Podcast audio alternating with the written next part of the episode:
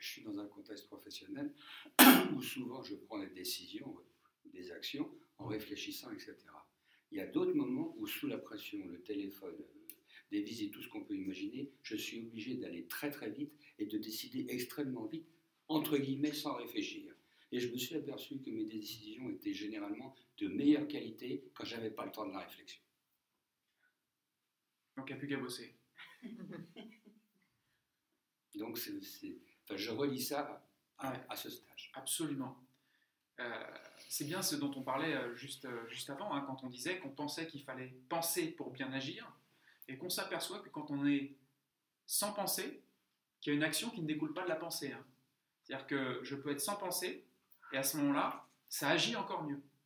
Je dis bien, ça agit encore mieux. Je n'agis pas. Ça agit encore mieux. Vous savez, c'est comme ces sportifs de haut niveau qui, euh, qui vous parlent de ce qu'ils appellent l'état de flow.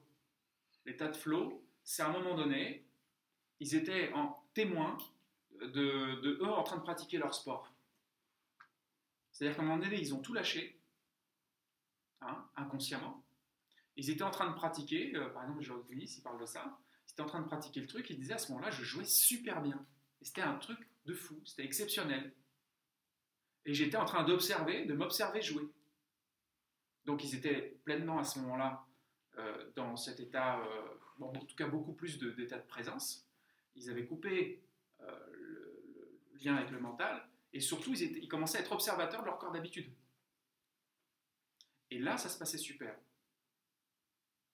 Et après, forcément, ils essayent de le récupérer mentalement, ce qui ne fonctionne pas. Parce que tu ne peux pas récupérer mentalement ce qui est au-delà du mental. D'où l'intérêt du zéro mental. Tu ne peux pas récupérer mentalement. Ou alors tu passes par le souvenir de cette expérience, mais ce sera qu'un reflet. Ça sera qu'une copie.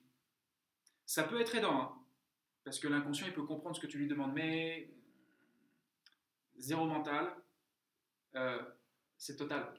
À un moment donné, il n'y a pas une once de pensée. Je veux dire, à un moment donné, lui, il était dedans, état de flow, et là, ça se produit.